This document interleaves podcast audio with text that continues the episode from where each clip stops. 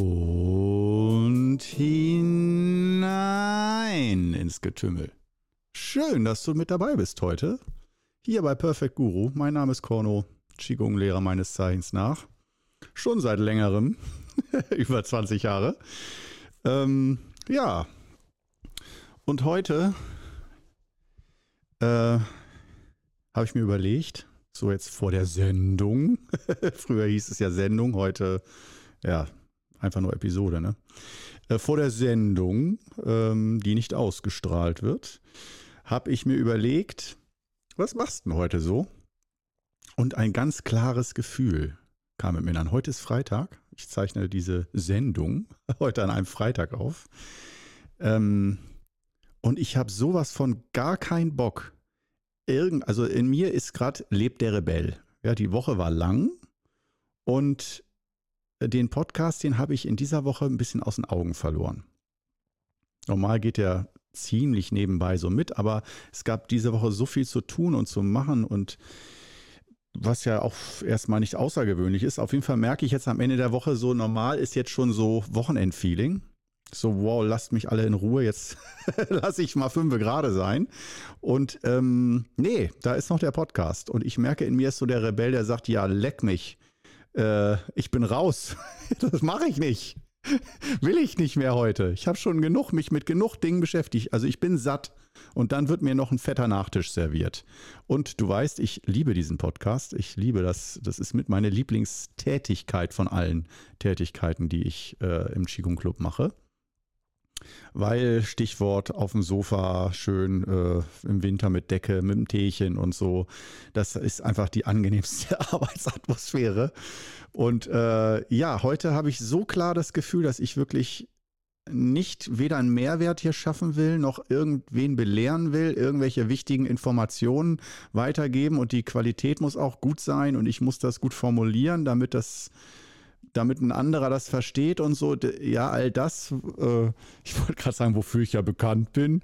Naja, was ich auch zumindest auf YouTube versuche, täglich mehr oder weniger zu machen. Ähm, ja, das, äh, du kennst ja diesen Podcast hier, da bin ich ja hier ein bisschen lockerer und ja, es kommt zwar auch oft dazu, dass ich hier dann aus meiner Sicht zumindest sehr kostbare, wertvolle Informationen mitteile. Aber hier sehen wir das Ganze nicht so. Hier kommen wir erstmal an, entspannen uns und äh, zelebrieren äh, das Lebensgefühl. Und dann ist die Frage natürlich, was für ein Lebensgefühl? Und das Lebensgefühl, was äh, so mit dem Wudang Qigong, wie ich es mitbekommen habe, bis hin dann auch zu dem Buch Die Sieben Meister des wunderbaren Tao. Ich will jetzt nicht sagen die Bibel des Wudang Qigong, aber ähm, mein Meister Dan Gong der sagte, das sei somit das wichtigste Werk für das, was wir so machen, auf ganz tiefer Ebene oder bis hin, für die ist das ja fast schon, oder für die ist es ja schon eine eher religiöse Ebene da, dass man dann äh, Unsterblichkeit erlangt, also wieder Versprechung von einer äh, jenseitigen Welt, zu der man hingelangt. Ähm, das war dann also da im, was weiß ich, 12., 13. Jahrhundert oder so, haben die gelebt.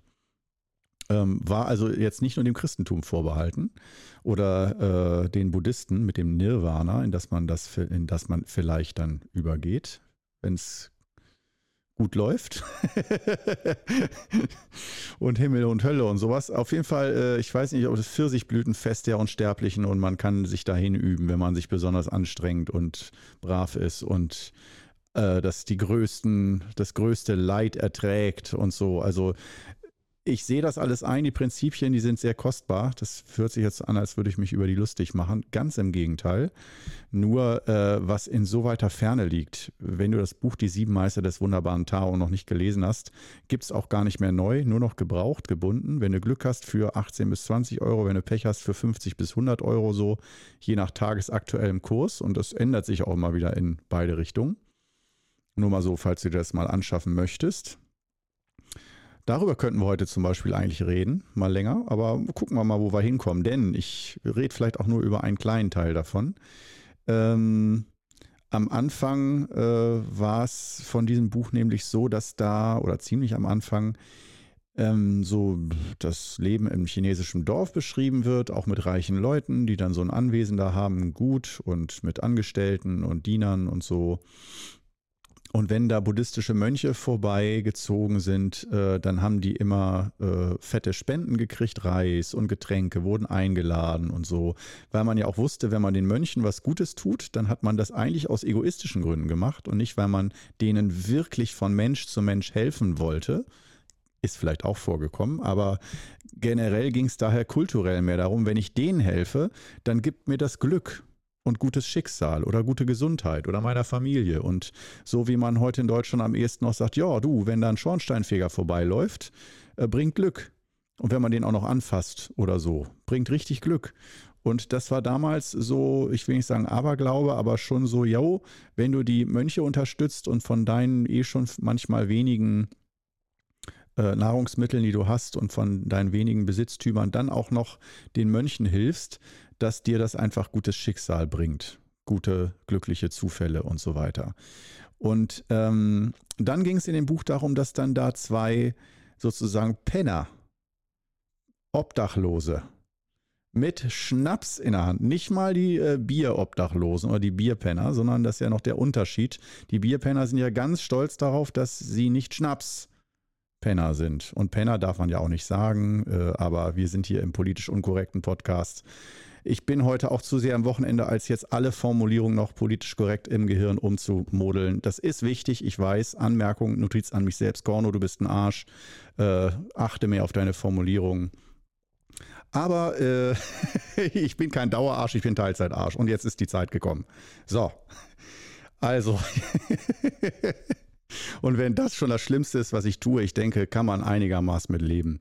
Ähm, also früher sagte man Bierpenner und Schnapspenner, das waren früher die Begriffe.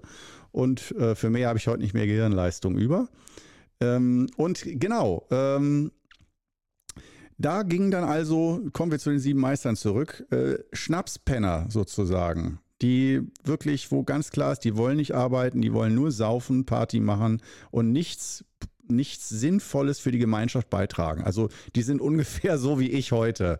Nur ich habe noch keinen Schnaps getrunken und auch kein Bier. Und äh, die sind dann auch von Haus zu Haus gezogen und da hat dann eine der spendabelsten, reicheren Hausfrauenvorstände da äh, dann gesagt, Leute, wenn ihr wenigstens für uns beten würdet und sozusagen anständigen Lebenswandel pflegt, dann würde ich euch ja was spenden. Aber ihr dahergelaufenen Lumpen, die wirklich auch überhaupt keinen Mehrwert bietet für niemanden, nicht mal dadurch, dass ihr Buddhisten seid oder so oder Daoisten, ähm, nee, da gebe ich euch mal nichts. Da, das, das will ich nicht unterstützen, sowas. Und in Wirklichkeit, das waren verwandelte äh, oder äh, verkleidete, unsterbliche, also Heilige sozusagen. Das ist schon eine halbe Weihnachtsgeschichte, die ich heute erzähle. Eigentlich, eigentlich wäre es eine schöne Weihnachtsgeschichte. So, ah, so mit Arm in Bettlerkleidung und es geht darum, ob man was zu essen kriegt und die Nacht überlebt im Stall oder sowas. So ähnliche Analogien. Ähm, nur halt nicht schwanger oder äh, wie auch immer. Also diese beiden äh, haben die dann über kurz oder lang, glaube ich, dann mal belehrt, als sie sich dann zu erkennen gegeben haben, dass sie Unsterbliche sind. Äh, haben sie die Frau oder später irgendeinen anderen belehrt, der das mitbekommen hat, der dann auch sagte, so, sag mal, warum macht ihr das denn eigentlich so? Was bringt denn das? Und also was sollen wir daraus lernen, dass ihr jetzt als Schnapspenner erscheint? Was bringt das?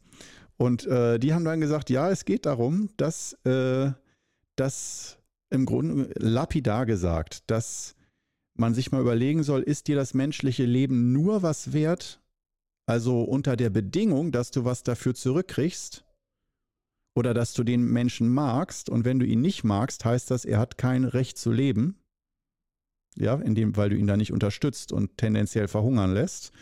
Oder sollte es so sein, dass selbst wenn ein Mensch den ganzen Tag nur säuft, dass er trotzdem, dass das menschliche Sein und das menschliche Dasein so kostbar ist, dass man das trotzdem unterstützt, gegenseitig.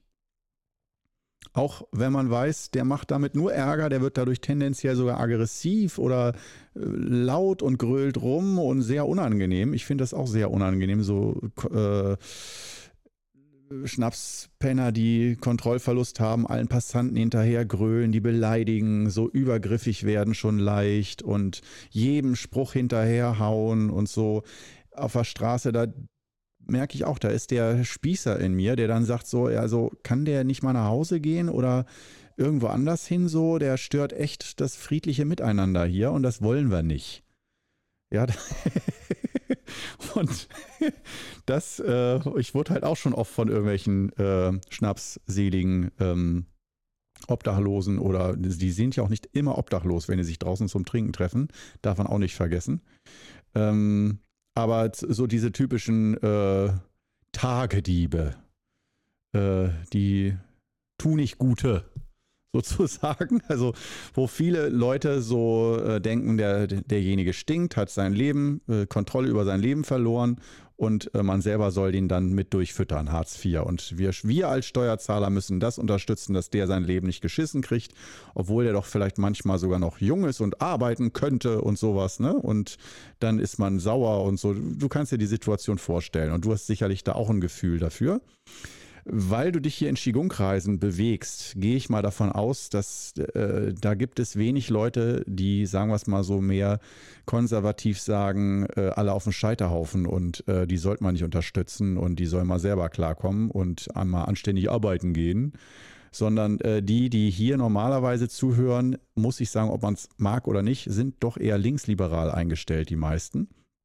Das heißt, dass man ähm, sich, wenn man sich sehr viel mit sich, mit seiner Gesundheit beschäftigt, auseinandersetzt, äh, dass man äh, auch äh, oft auf anderen Ebenen reflektiert oder eher Zusammenhänge kennt oder dieses gemeinschaftliche Soziale. Das ist meine Erfahrung. Widersprich mir gerne, sagt, das ist völliger Quatsch, aber ich habe ja in den letzten 20 Jahren sehr viel Erfahrung mit Kursteilnehmern, Qigong-Interessierten gemacht und Leuten, die sich überhaupt für Energie interessieren, für Gesundheit, Spiritualität und so. Und da waren natürlich auch äh, Rechtskonservative dabei, auf jeden Fall. Und auch Rassisten sogar, habe ich auch erlebt. Ähm, die dann äh, sagen, die Neger sollen alle irgendwie, oh nee, die nehmen uns hier die Arbeit und das Geld weg. Und ich dachte, was?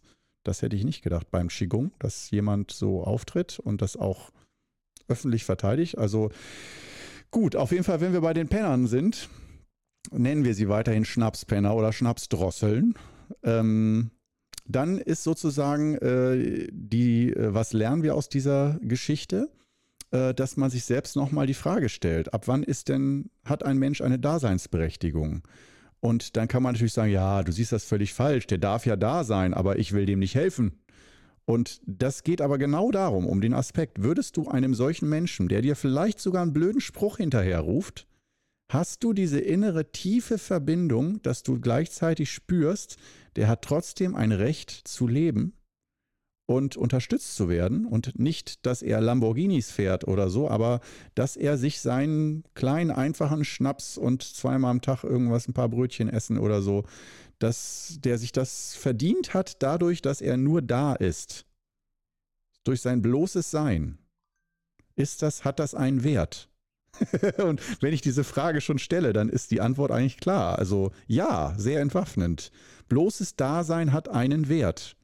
Und das ist natürlich eine Bewertung und nicht, dass es von, also die sieben Meister, in dem Buch steht das natürlich so geschrieben, dass das sozusagen nicht einfach nur eine Meinung ist oder wir sehen das jetzt so als Gesellschaft äh, oder als Spezies besser zu überleben, sondern schon, dass es von Natur aus so ist und nicht nur eine Meinung und danach dann ein anderer Meister sagt, nee, lass den verhungern. Hat der soll mal schnell gucken, dass er selber klarkommt. Das fand ich also ganz spannend, so dass wirklich fast schon wie ein Gebot. Das heißt nicht, hilf jedem Obdachlosen auf der Straße weiter, aber aus meiner Sicht mal sich damit auseinanderzusetzen, nicht nur am Anfang mit anderen, will ich anderen immer helfen, sondern jeder, und jetzt kommen wir zu der für mich heute interessanten Geschichte. Du erinner dich, spul zurück. Äh, ich heute überhaupt keinen Bock auf Leistung und ich bin schon durch. Ich will heute nur noch mich gehen lassen, mich verwahrlosen lassen hier auf dem Sofa. Vielleicht nicht mal mehr kochen, sondern so die ganz schlimme Nummer mit Pizza bestellen und so.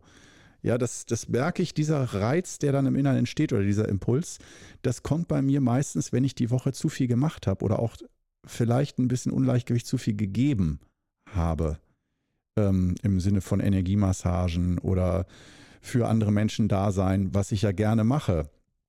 Aber wenn ich merke, dass das nicht im Gleichgewicht war in der Woche oder dass ich da nicht, äh, ja, dass so am Ende der Woche so ein bisschen dann innerer Überschuss ist, eine Überladung, dann äh, merke ich so, dann kommt der, diese Kraft im Innern, die sagt, so, und jetzt bist du mal für niemanden mehr da, nur noch für dich, so ultra egoistisch. In der Woche altruistisch und am Wochenende egoistisch. Freitag, Samstag. Und egoistisch heißt nicht anderen das Essen wegnehmen oder irgendjemandem was Böses tun. Das heißt für mich einfach nur, ich darf mich um mich selbst kümmern, muss nicht darauf achten, ob es anderen jetzt gut geht mit dem, was ich tue und immer nur gucken, auf andere gucken, sondern dass ich dann am Wochenende, und das ist nicht jedes Wochenende so, nur halt, äh, du kennst diese Wochen, diese Arbeitswochen, wo man am Ende sagt, das war echt eine lange Woche. Und da will man dann nicht äh, den Spruch hören, jede Woche ist gleich lang. Ja, da, da äh, kannst du gleich die Faust aus der Tasche packen. Äh, nee, nicht jede Woche ist gleich lang. Wir sind hier äh, bei der Energetik. Da zählt die subjektive Wahrnehmung. Mehr als die objektive. Ja, die Woche hat sieben Tage, 24 Stunden, einen Tag. Aber ja, die Woche kann extrem lang werden. Diese Woche war lang und jetzt ist also diese Frage, was machen wir mit Cordo? Darf der so sein? Darf der heute keinen richtigen Mehrwert geben? Vor allem, wir sind erst bei der 17. Minute. Gefühlt habe ich schon 40 Minuten geredet. Daher, bevor wir uns weiter mit dieser Frage auseinandersetzen und vor allen Dingen vielleicht, ja, oh Gott, ich kann nichts, ich, ich bin zwanghaft, dann gibt es auch noch einen Mehrwert für dich, weil natürlich wird die Frage irgendwann auch bei dir ankommen. Äh, da kommen wir aber gleich nach dem Schluck, nach dem äh, obligatorischen Schluck Tee. Ich wollte gerade sagen, nach dem provisorischen Schluck Tee. Oh Gott, nicht mal mehr Fremdwörter kriege ich hin. Vielleicht kann can I uh, make it wieder gut mit ein paar Anglizismen. Äh, okay, ähm, dann äh, geht's mal ans Tee trinken. Für dich ein Achtsamkeitsatemzug in Stille. Du spürst in dich rein, ganz klar und tief, wie in einen Brunnen. Und für mich ein Schluck Tee.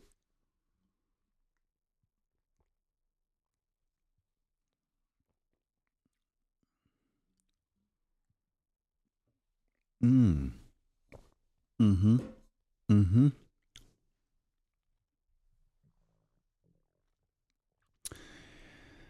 Oh, herrlich, wunderbar. Ich hoffe, äh, dass ähm, so.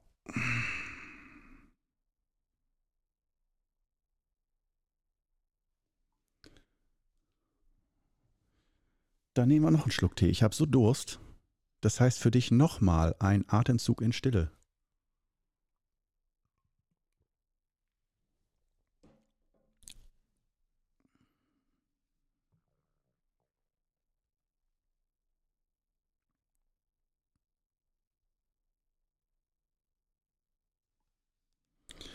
So, dann haben wir es jetzt hoffentlich. Du hast vielleicht sogar drei oder vier Atemzüge in Stille geschafft.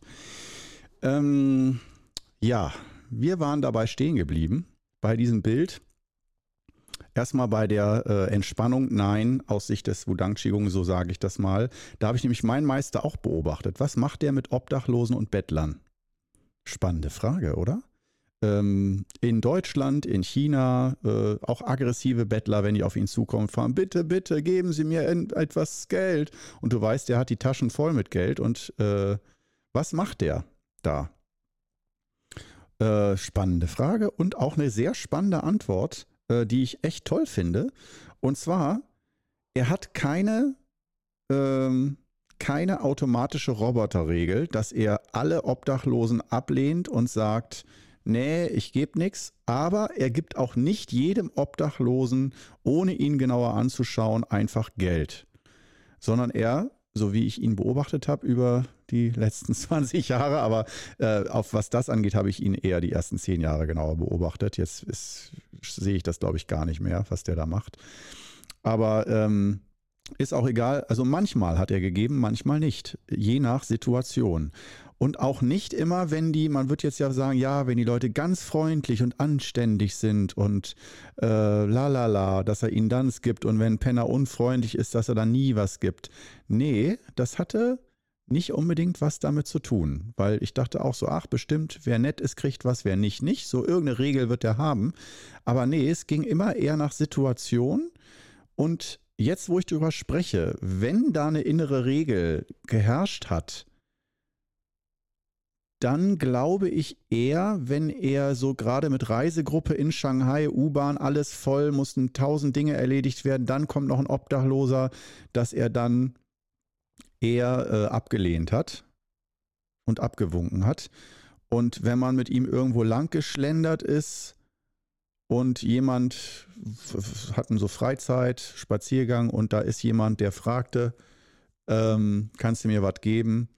Da hat er dann, glaube ich, eher mal. Aber ich würde auch nicht sagen, dass das seine Regel ist. Nee, ich muss mir selber widersprechen. nee, der ist auch, hat auch manchmal ganz entspannt gesagt, nö. also es gibt keine Regel. Es gibt keine Regel. Ich äh, habe ihn genau beobachtet. Und dann ist auch wieder die Frage, wenn man seinen eigenen Meister da als Vorbild nimmt, wie gebefreudig soll man sein gegenüber sozial Schwächeren? Ähm, oder auch letztendlich, nicht immer die anderen sind ja sozial schwach. Also ich war in den letzten zehn Jahren sehr oft sozial schwach und weit unter Hartz IV als Selbstständiger. Also wirklich von der Hand in den Mund.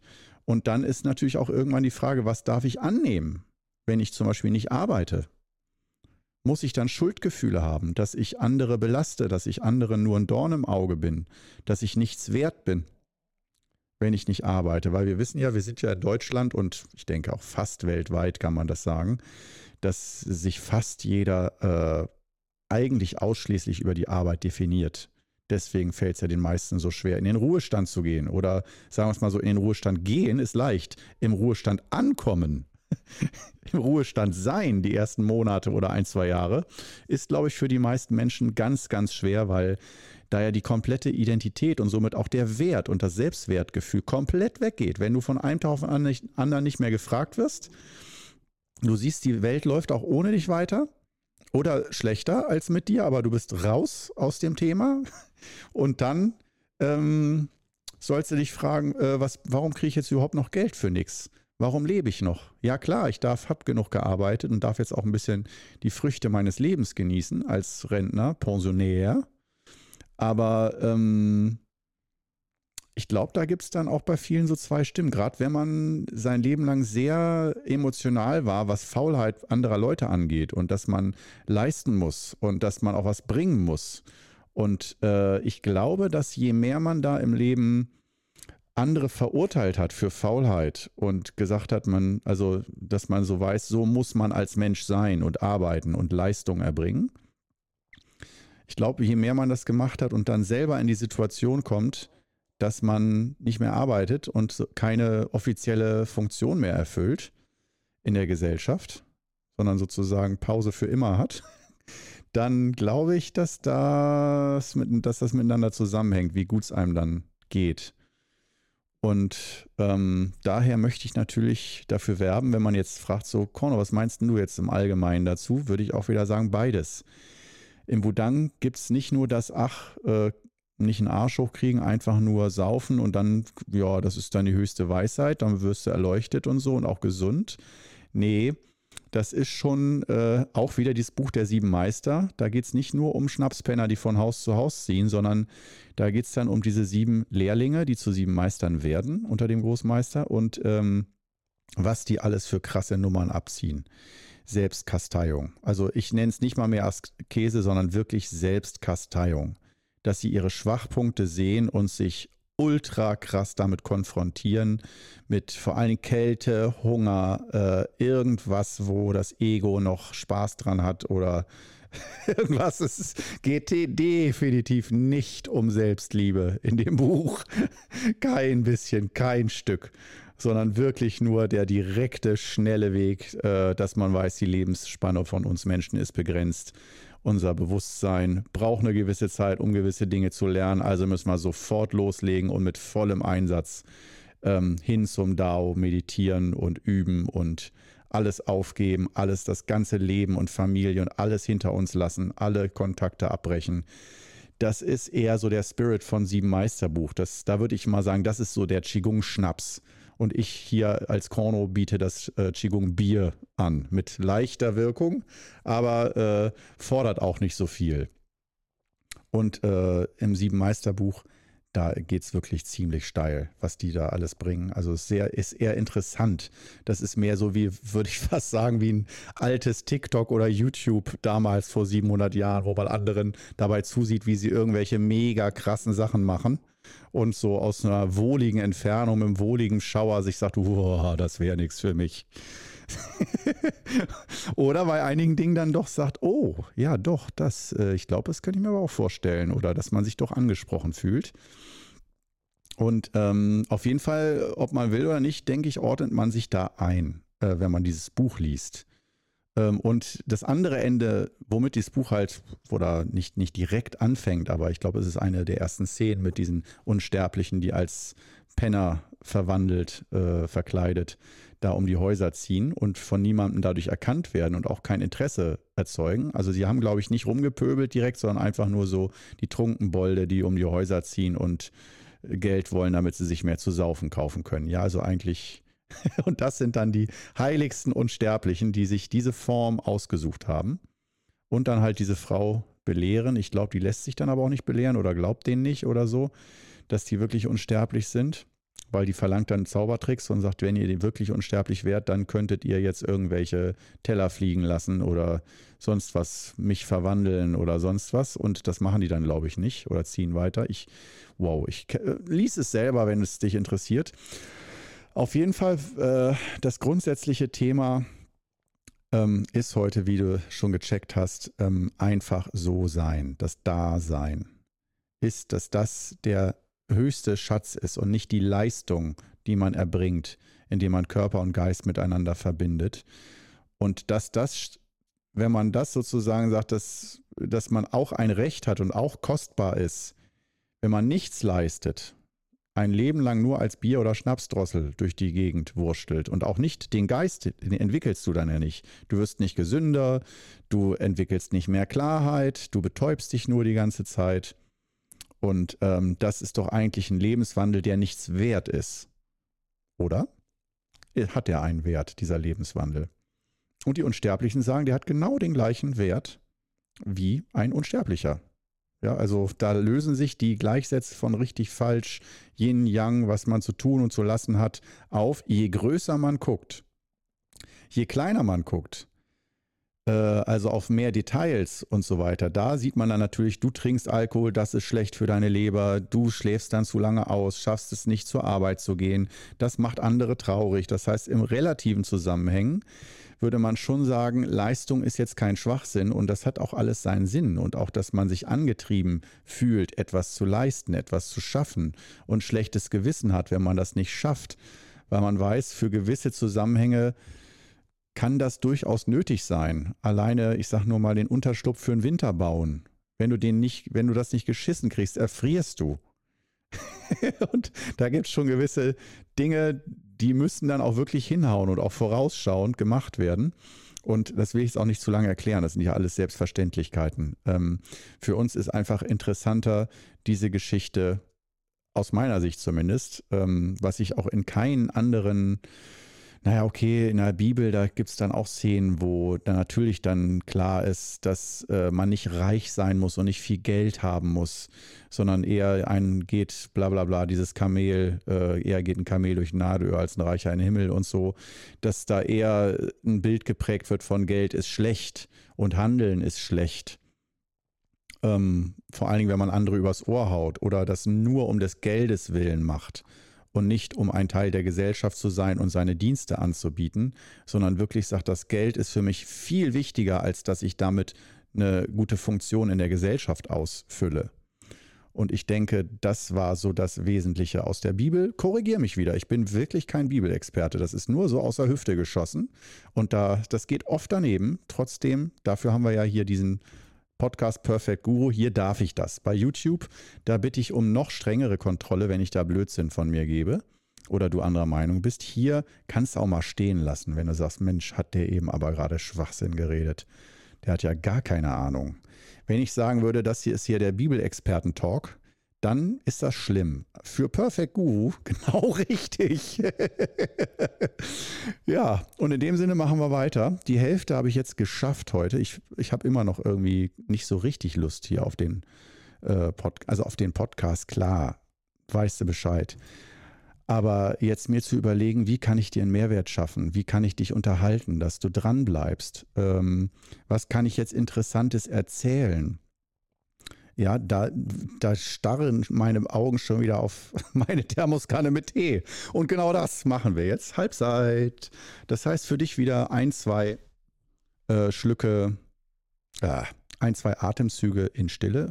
Vielleicht hast du ja auch Tee. Ich meine, wer verbietet dir, Wer bin ich, dir zu verbieten, auch Tee zu trinken, während ich Tee trinke? Stimmt, das ist eigentlich auch eine nette Idee. Also hiermit offiziell heute das erste Mal in der äh, wievielten Episode auch immer, 50, 51, 52, weiß ich nicht. Ein Jahr ist ungefähr rum, sagen wir ein Jahr rum. Erster Geburtstag des Podcasts müsste jetzt diese nächste Woche sein irgendwann oder Anfang Dezember, glaube ich. Ja, Anfang Dezember. Aber ich hatte letztes Jahr schon fünf vorproduziert, glaube ich, äh, weil man riet mir dazu, wenn du einen Podcast eröffnest, habe schon fünf Episoden direkt per Start da, dass wenn jemand das gut findet, der gleich Fan werden kann und mehrere hören kann und nicht jetzt erst immer eine Woche warten muss. Deswegen habe ich mit fünf angefangen und nicht mit dem ersten. Aber äh, ich glaube, in der ersten Dezemberwoche, der erste Sonntag, das war so, das wäre dann ja in einer Woche ungefähr, ja, ungefähr in einer Woche wieder. Äh, vielleicht feiern wir auch den Geburtstag nächstes Mal. Äh, gute Idee. Sehr gut. Aber dieses Mal, ähm, wie gesagt, der Tee. Also für dich zwei Atemzüge in Stille oder Tee. Für mich Tee.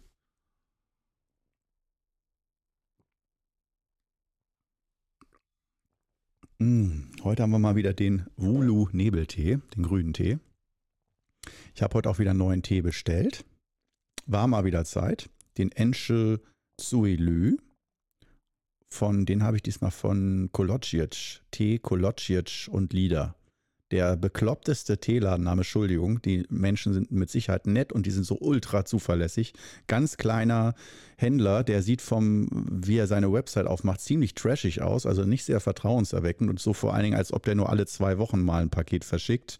So diese ganz kleinen Kleinhändler die eigentlich meist überfordert und leicht chaotisch sind, oft. Aber nein, Kolocic und Lieder, der Teeladen, der ähm, war jetzt, ich habe jetzt, glaube ich, bei zwei oder drei Läden bestellt. Das war der allererste, der sofort alles fertig gemacht hat. Also die sind, so wie ich es bislang erlebt habe, ultra gut strukturiert. Da habe ich den Soilü her. Und gleich an zweiter Stelle ist, und du kennst es, kennst es schon, also ich kriege natürlich auch von beiden leider keinerlei Werbegeschenke oder sonst was. Da würde ich mich schon drüber freuen. Aber äh, ich würde es dir sofort sagen, wenn ich dafür in irgendeiner Form bezahlt oder belohnt werde, dass ich die hier anpreise. Aber Edeltee ist dann meine, zweit, meine, meine zweite Wahl. Also beides ist erste Wahl. Aber je nachdem, manchmal hat der eine den Tee, manchmal der andere. Wie gesagt, Tee aus der Provinz Hubei, aus dem Wudang-Gebirge. Und das ist eben dieser Wulu-Nebeltee und der Enschel Soilü. Und das sind für mich so richtig schön blumige Grüntees. Die sind nicht zu stark, wie mir manchmal Senchas sind oder so. Die sind mir manchmal im Geschmack irgendwie zu, zu intensiv. So, wo ich denke, ja, da trinke ich mal eine halbe Tasse von oder so oder einen Becher, aber dann ist auch gut und ich möchte aber gerne eine ganze Kanne trinken. Und dafür sind diese Tees besser geeignet. Also auf irgendeine Art sind sie milder, aber super lecker. Und also ich finde sie super lecker, wenn die immer so ein ganz zartes Fruchtaroma haben, so ganz subtil. Wenn du dich darauf konzentrierst, schmeckst du es. Wenn nicht, dann schmeckst du es eher nicht. So, das ist so optimal. Meistens so Pfirsich-Aprikosenblüte oder so, so ganz leicht was sich so in die Bitternis, so bitterfruchtig, das ist, ja, ja, das ist für mich schon so top, ein Top-Grüntee. Und vor allen Dingen auch Preis-Leistung. Ne?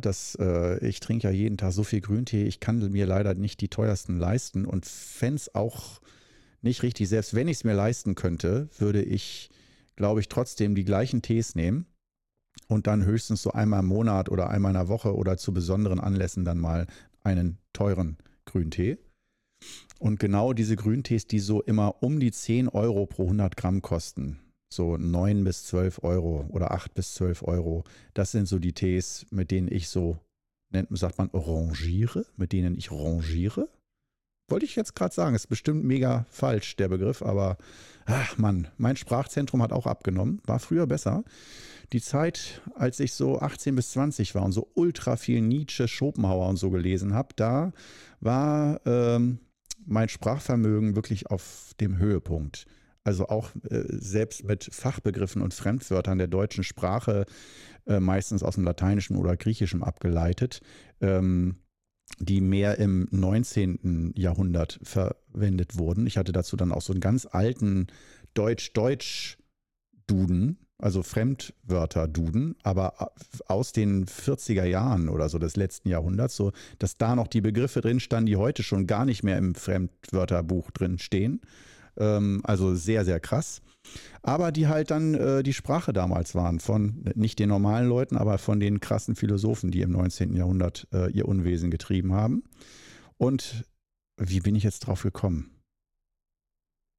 Will ich gar nicht wissen. Ich habe es jetzt erzählt und freue mich drüber, dass ich wieder eine, äh, eine Information dir geben konnte, die in diesem Zusammenhang gar keinen Sinn ergeben hat. Sehr geil. Ja, also heute geht es irgendwo auch darum, äh, wenn ich hier sinnlos rummähandere und du nach der Stunde vielleicht auch das Gefühl hast, worüber hat der heute eigentlich wirklich geredet? Okay, ein so ein aus Versehen haben wir schon einen kleinen Mehrwert geschaffen mit, ist das menschliche Dasein auch etwas wert, selbst wenn es nichts leistet? Ja, das und zwar nicht nur, und jetzt kommen wir zur wichtigen Frage, nicht dieser soziale Aspekt, ach, die armen Behinderten oder die armen bla bla bla Leute, die irgendwie benachteiligt sind oder nicht können und die müssen unterstützt werden. Nein, es geht mir heute ganz konkret um die jungen, starken Männer, die könnten, wenn sie wollten, aber die keinen Bock haben. Ja, wo man sagen würde, du hast doch, du bist gesund, du hast zwei Arme, du hast ein Gehirn, was funktioniert Warum arbeitest du nicht schön schwer und hart für die Gesellschaft, sondern lebst so in den Tag hinein? So wie eigentlich heute mein Bedürfnis ist, nur in den Tag hineinleben. Und ähm, ja, das ist so die Geschichte, wo ich denke, das war für mich ein ganz wichtiges und auch irritierendes Statement am Anfang dieses Buches, Die sieben Meister des wunderbaren Tau. Und beim allerersten Mal, als ich es gelesen habe, habe ich es auch mehr überlesen. Beim letzten Mal ist es mir doch ganz deutlich, gerade wenn man selber sich auch schon mit Thematiken wie Burnout, Überarbeitung besch äh, beschäftigt hat und mit einfach, äh, was muss ich leisten, ab wann darf ich mich mal entspannen, äh, muss immer noch was getan werden. Als Selbstständiger ist das ja eine Grundfrage des Lebens. Ähm, und dass man da auf jeden Fall aus meiner Sicht auch eine Philosophie braucht von Yin und Yang. Wobei Yang dann das Extrem ist, ich habe Ziele, ich will die erreichen. Diese Ziele, diese großen Ziele bestehen aus vielen kleinen Schritten, aus vielen kleinen Arbeiten. Zum Beispiel jeden Tag ein Video veröffentlichen äh, und das auch planen und bearbeiten und bla bla bla. Ähm, einmal in der Woche Podcast und so weiter. Das ist ja im Moment mein Ziel anhand von Beispielen. Mein Ziel ist es, den Qigong Club aufzubauen, groß zu machen. Und da muss ich auch fragen, warum? Äh, eigentlich nicht, um jetzt super geil Multimillionär zu werden. Und so, das schaffe ich, denke ich, eh nicht. Dafür bin ich nicht so unbedingt gemacht. Aber einfach, wenn du siehst, wie vielen Menschen das hilft, dann geht es mir nicht darum, dass alle das machen sollten, sondern nur jeder, der so etwas sucht, der das, dass solche Menschen das einfacher finden können. Und vor allen Dingen im Moment auch für mich ein großes Anliegen bei meinen Zielen vom Qigong Club, dass das ja doch etwas Energetisches ist, was viele als spirituell oder Schwachsinn abtun. Und ich, ich will nicht sagen, ich will das auf eine seriöse Art anbieten, aber ich merke, bei vielen Qigong-Kursen, Tai Chi, Yoga-Geschichten und so weiter, da musst du dich gleich auf Lehrer einlassen, die sehr alternative Lebensmodelle haben. Was ja auch nicht schlimm ist. Alles gut. Nur ich denke, es gibt viele konservativere Menschen oder Menschen, die sagen, das ist alles Quatsch für mich, ich glaube daran so nicht. Aber von meinem Gefühl suchen die vielleicht auch manchmal nach einer Methode für Entspannung und die Gesundheit zu verbessern. Und deswegen möchte ich sozusagen auch mit meiner Person ein Angebot machen, wo du nicht erst einmal dich einer Gesellschaftsgruppe, zum Beispiel äh, Hippies oder äh, Rapper oder irgend oder Yoga-Hipster oder so dich zugehörig fühlen musst. Das heißt, ich will da, siehst du ja auch auf YouTube, möglichst neutral auftreten und auch nicht sagen, ich bin jetzt nur für äh, die reiche Oberschicht da, sondern eigentlich, dass äh, nichts von dem Wissen ablenkt. Und wenn ich jetzt Rasterhaare hätte zum Beispiel oder politische Aufnäher auf meiner Kleidung, äh, in welcher Richtung auch immer, dann würde das aus meiner Sicht schon viele Menschen, die sich eigentlich für die Thematik interessieren, ausschließen. Und äh, das will ich nicht. Ich will also möglichst vielen Menschen den Zugang ähm, ermöglichen, aber nicht, dass sie das machen sollen, weil ich mich dann besser fühle oder denke, dann habe ich was Gutes gemacht, sondern nur, ich denke, daran sehe ich auch eine meiner Stärken, dass ich Qigong relativ neutral, politisch neutral rüberbringen kann und ähm, auch nicht von den Menschen zu viel fordere, dogmatisch, also undogmatisch, ohne Ideale, undogmatisch Qigong erleben und sich da begeistern lassen und eine Verbindung dazu bekommen. Das, denke ich, ist so eins meiner größten Ziele. Und das ist, besteht, wie gesagt, dann aus den, dass man dann guckt, wie komme ich da hin, was brauche ich für Tools. Also Internet schon mal auf jeden Fall klar, Videos immer nicht schlecht. Äh, YouTube und so weiter, Instagram, Facebook und so weiter wäre eigentlich auch alles super, habe ich aber nicht die Zeit dafür und äh, es sind auch nicht die Plattformen meiner Wahl unbedingt, Instagram und Facebook. Äh, ich wollte gerade sagen, für Facebook bin ich zu jung, für Instagram zu alt. Nein, ich bin natürlich nicht für Facebook zu jung, aber ich fühle mich für Facebook zu jung. Muss ich ehrlich sagen. Für Instagram ganzen Tag nur posen und immer nur dran denken, welche, wann man wo sexy irgendwo ein Bild machen kann oder was. Äh, das als geistige Prägung immer nur auf Außenwirkung, ähm, das kann ich nicht, will ich, bin ich nicht. Und YouTube, dass ich dann halt Videos mache, da bin ich, dem bin ich ganz nah. Das passt auch zu mir. Also von daher, da haben sich zwei gefunden. Aber davon abgesehen, ähm, das ist dieses Young-Extrem, dieses Leisten und Schaffen und Aufbauen wollen und darüber auch eine Sinnhaftigkeit. Und natürlich identifiziere ich mich auch damit. Aber ähm, wir hatten ja auch vorhin die Frage, äh, wenn das alles wegfällt und ich gehe in Rente sozusagen, wer bin ich denn dann noch? Und ähm, das Gute ist, dass beim Qigong geht man eigentlich sozusagen nie so richtig in Rente, sondern äh, die Tätigkeiten entwickeln sich weiter und werden dann dementsprechend, wenn man körperlich oder geistig schwächer ist, ähm, mit dem Alter dass man dann eben nicht genau die gleichen Tätigkeiten macht, auch nicht die genau die gleichen Lehrtätigkeiten. Zum Beispiel, wenn man dann über 80 ist, dass man nicht mehr so viel Seminarreisen macht oder auch schon über 60, sondern dann sagt, ja, ich lasse mich irgendwo nieder und die Schüler sollen mal jetzt zu mir kommen. Ich bin genug rumgereist. Oder auch Energiebehandlung, dass man dann halt nicht mehr so viel Energie abgibt, sondern dann eher nur noch anderen das, das zeigt, wie man das macht, aber nicht mehr selber das macht und solche Geschichten. Das heißt, es verwandelt sich so, dass man sozusagen nicht sagt, so und ab jetzt hast du gar keine Funktion mehr und sitzt nur noch zu Hause rum auf dem Sessel, sondern äh, die Funktionen ändern sich äh, je nach Lebenssituation, sodass man wieder guckt, was kann ich noch, wo, wofür ist jetzt die Zeit gut.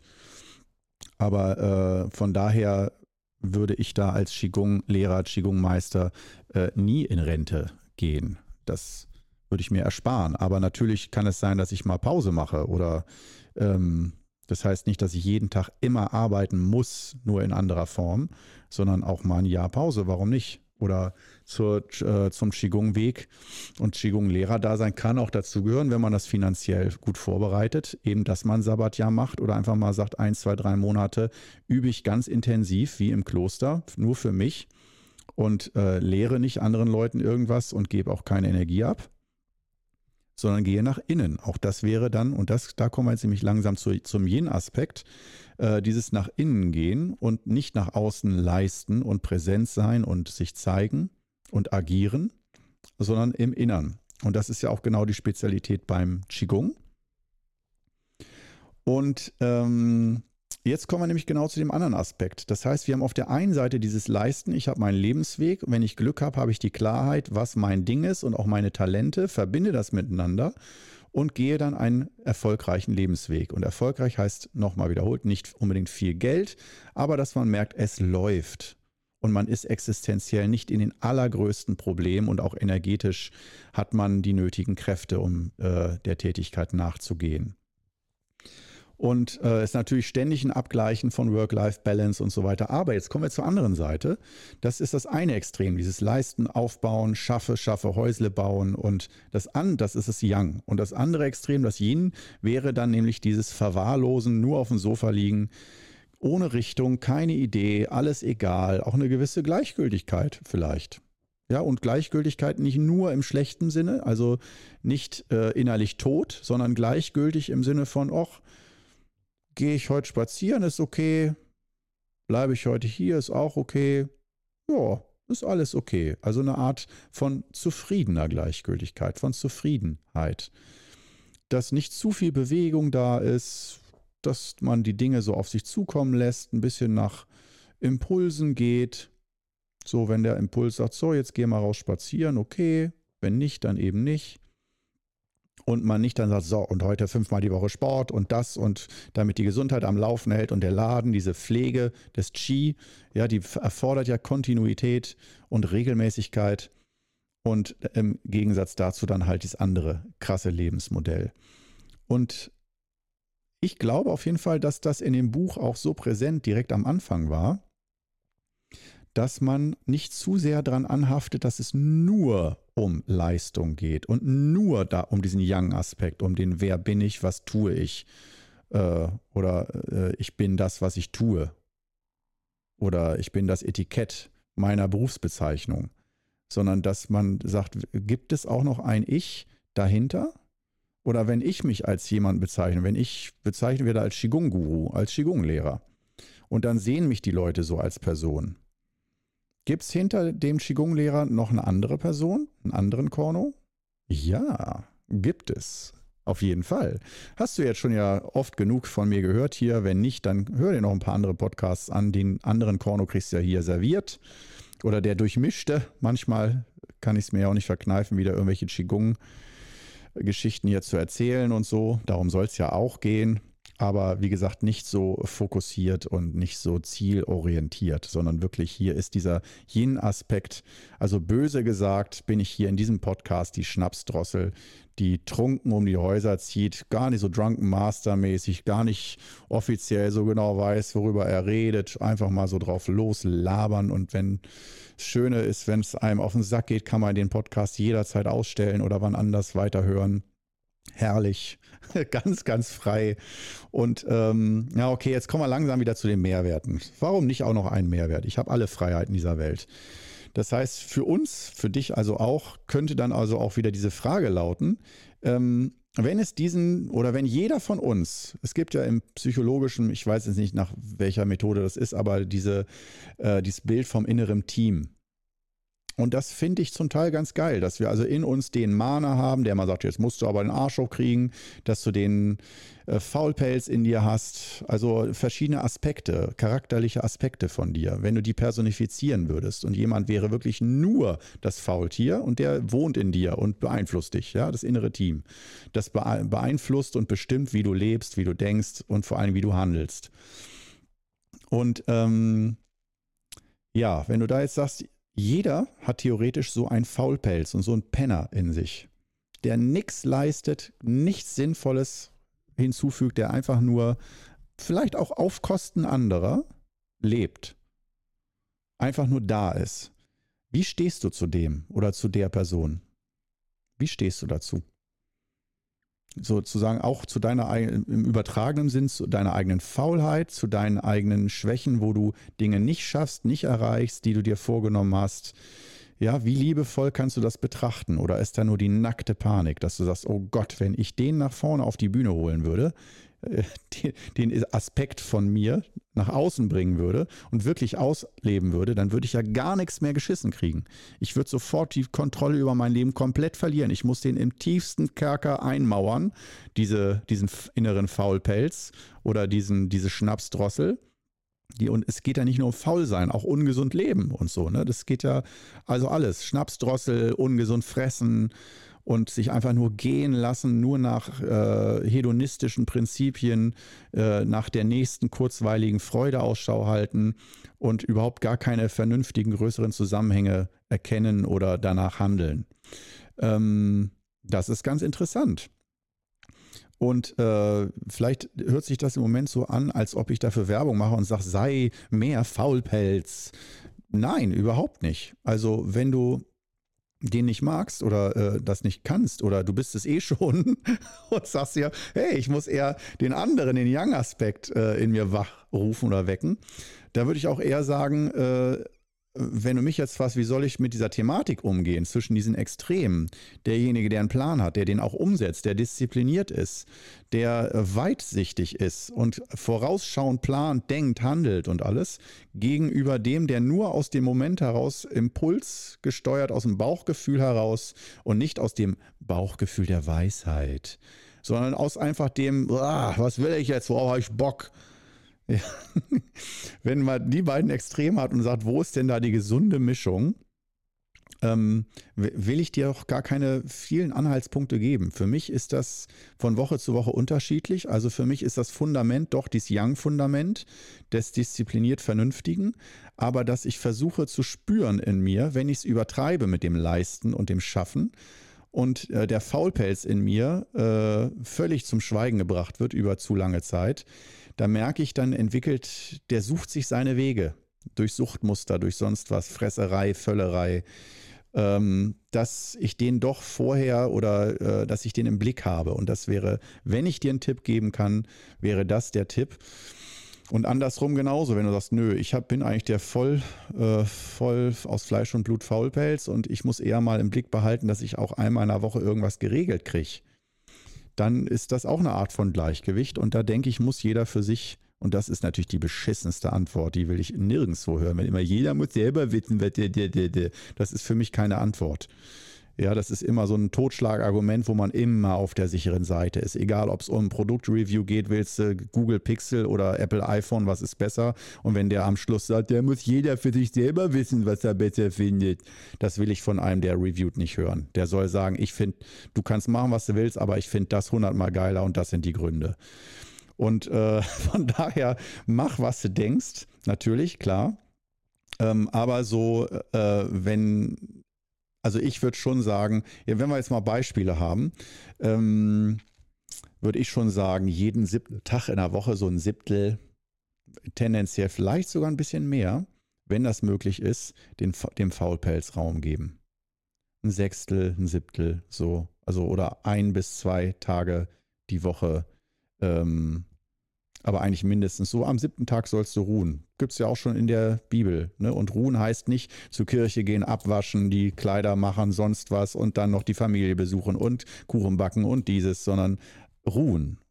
Ruhen im Sinne von verwahrlosen, im Sinne von nichts leisten, für niemanden da sein. Und natürlich, klar, wenn du jetzt eine alleinerziehende Mutter bist oder sonst was, natürlich gelingt das nicht immer, aber dann ist es schon mal gut zu wissen, dass da ein Defizit ist und dass man sich vielleicht durch soziale Kontakte, Familie, Freunde, Kindergarten äh, und so weiter, vielleicht ein soziales Netzwerk aufbaut, dass man sagt, eine Woche oder am Samstag, Sonntag, zwei Tage, ein Tag nehme ich zwei, drei Kinder und am anderen Tag habe ich dafür aber wirklich Ruhe und das Kind ist woanders, bei Nachbarn oder so. So hat das meine Mutter zum Beispiel früher gemacht. Wir hatten Nachbarschaft und dann wurden die Kinder, denen war das nicht bewusst, man hat halt gespielt irgendwo äh, bei sich oder bei anderen, aber tendenziell war das dann auch ein bisschen so die Entlastung. Wie man ja auch dieses afrikanische Sprichwort, ein Kind wird vom ganzen Dorf erzogen und wenn es gut läuft, nicht von einer einzigen Person, die Tag und Nacht nur bemuttert, ähm, sondern ähm, dass man äh, sozusagen den Eltern auch mal ein bisschen Luft gibt, dass die auch mal äh, einen Tag in der Woche mindestens auch mal Luft haben, Zeit für sich, sich auch mal wieder als Einzelwesen erkennen und erleben. Und das ist aber meine Meinung. Und ich weiß, an, einige sind auch ganz anderer Meinung und sagen, wenn du wüsstest, du bist ja gar kein Vater, du hast ja gar keine Ahnung, wie geil das ist und dass man schon nach drei Stunden das Kind so vermisst, dass man es unbedingt wiedersehen will.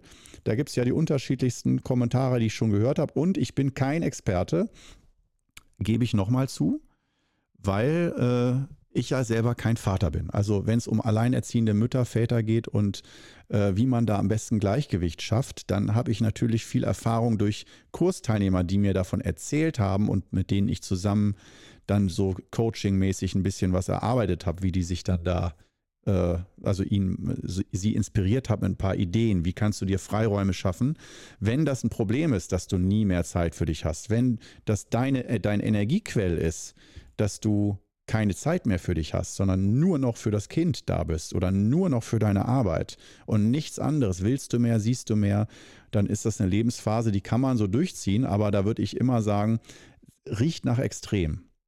Und von daher, wenn irgendetwas viel zu extrem ist, kann man auch schon mit kleinen Gesten manchmal antesten, so äh, mal das Gegenteil. Also sprich zu hochleistungsarbeitende Ameise hin zu ähm, verwahrlosende Schnapsdrossel. und dass man dann mal guckt, so einfach auch mal ausprobieren. Das finde ich äh, auch immer eine ganz große Sache. Nicht immer gleich, wie sollte ich äh, leben, mit was für Regeln, sondern einfach auch mal ausprobieren. Natürlich äh, gilt das nicht für solche Sachen wie Heroin oder wo du selber schon weißt, äh, ich, du hast schon eine intensive Alkoholikerphase hinter dir und warum jetzt nicht mal ausprobieren, wieder weniger zu trinken. Aber du weißt schon, nee, nee, nee, aus dem weniger wird dann schon wieder mehr, weil du dann die Impulskontrolle verlierst. Äh, und dass das ganz fix geht. Deswegen würde ich da auch nicht in jedem Fall sagen, ein gesundes Mittelmaß, sondern manchmal, Stichwort Heroin, Alkoholabhängigkeit und so, ist manchmal das ganz oder gar nicht doch auch wichtig, dass das Leben im Gleichgewicht bleibt. Aber wenn du sagst, bei Alkohol, das hat mich früher gelockert, äh, da habe ich gelacht, das hat mich entspannt, dann sind das ja auch Qualitäten, wo du sagen kannst, okay, gibt es in meinem Leben gar keine anderen Tätigkeiten oder Situationen, wo ich dieses Gefühl annähernd wachrufen kann und nicht das Berauschtsein unbedingt, aber das äh, Spaß haben, fröhlich sein, entspannt sein, mal loslassen können. Und äh, da habe ich nur als kleinen Geheimtipp so Qigong zum Beispiel. Ja, ist ein größerer Aufwand als einen Schnaps zu kippen äh, wenn man Qigong übt, aber da kann man wirklich sehr schön locker werden, zu seinem Lachen finden und so. Ist eine gute Idee. Nur so Tipp am Rande. Kleiner Ausrutscher als Mehrwert. Ja, also wie gesagt, heute ähm, dann also mit dieser Thematik mh, hm, des einfach nur Dasein. Darf man das? Oder wie viel muss man leisten im Leben? Ich weiß gar nicht, wie ich die Episode heute nenne. Ja, aber Titel ist vielleicht auch egal. Irgendeinen Titel werde ich da schon finden. Ähm, aber das ist aus meiner Sicht äh, so, wenn wir jetzt mal ein Fazit ziehen am Ende dieser Stunde, äh, dass wir wieder zwei Extreme rausgearbeitet haben, zwei extreme Lebensmodelle. Und ähm, dass das überraschende Moment ist eher ähm, das Yin, den Yin-Aspekt, dieses Nichts leisten, für nichts gut sein, tu nicht gut, dass das einen Wert hat oder sogar im absoluten Sinn betrachtet genauso viel wert. Das wär, wäre wie die Frage, was ist mehr wert, Yin oder Yang? Und dann würde auch, würde auch ein Experte sagen, ähm, das ist definitiv gleich viel wert. Aber in Bezug auf der relativen Ebene ist das Yang natürlich mehr wert ähm, das Young im Sinne von, dass ich vorausschauend bin, vernünftig, nicht einfach nur in den Tag hinein lebe. Das mag funktionieren, wenn du auf einer Insel bist und du pflückst dir die Früchte vom Baum. Ja, dann kann man das mehr und mehr ausleben. Äh, das, das sagt man, da sagte man früher ja das südländische Lebensmodell, mehr so den Hut ins Gesicht ziehen und äh, schön Siesta machen, lange Zeit weil es so heiß ist und man dann sich ausruht. Und wenn Deutsche da hinkommen und bei 40 Grad durch die Straßen stolpern, schwitzend, dann und sie sehen so jemanden, der da Pause macht, dann denken die, das ist doch tags. Der ist doch Faulpelz hier. Warum liegt der denn rum? Und selber kriegen sie einen Herzinfarkt bei der Hitze. also da denke ich, muss man so ein mittleres Modell finden. Gut, ähm, ja, dann ähm, würde ich sagen, haben wir heute nichts geschafft. ich für mich, für meinen Teil, ich fand den heute auch so richtig durchschnittlich, meine Leistung, die ich hier heute erbracht habe. Aber das Thema an sich super wichtig und auch cool. Ja, ja, aber ging so für mich. Ähm, ja, schön, dass du, wenn du diese Worte hörst, heißt das, du bist ja immer noch dran. Schön, dass du es soweit durchgehalten hast. Mit Faulpelz Korno heute. Mit Perfect Faulpelz. Und dann äh, hören wir uns nächste Woche wieder, oder? Ich bin dabei. Ciao.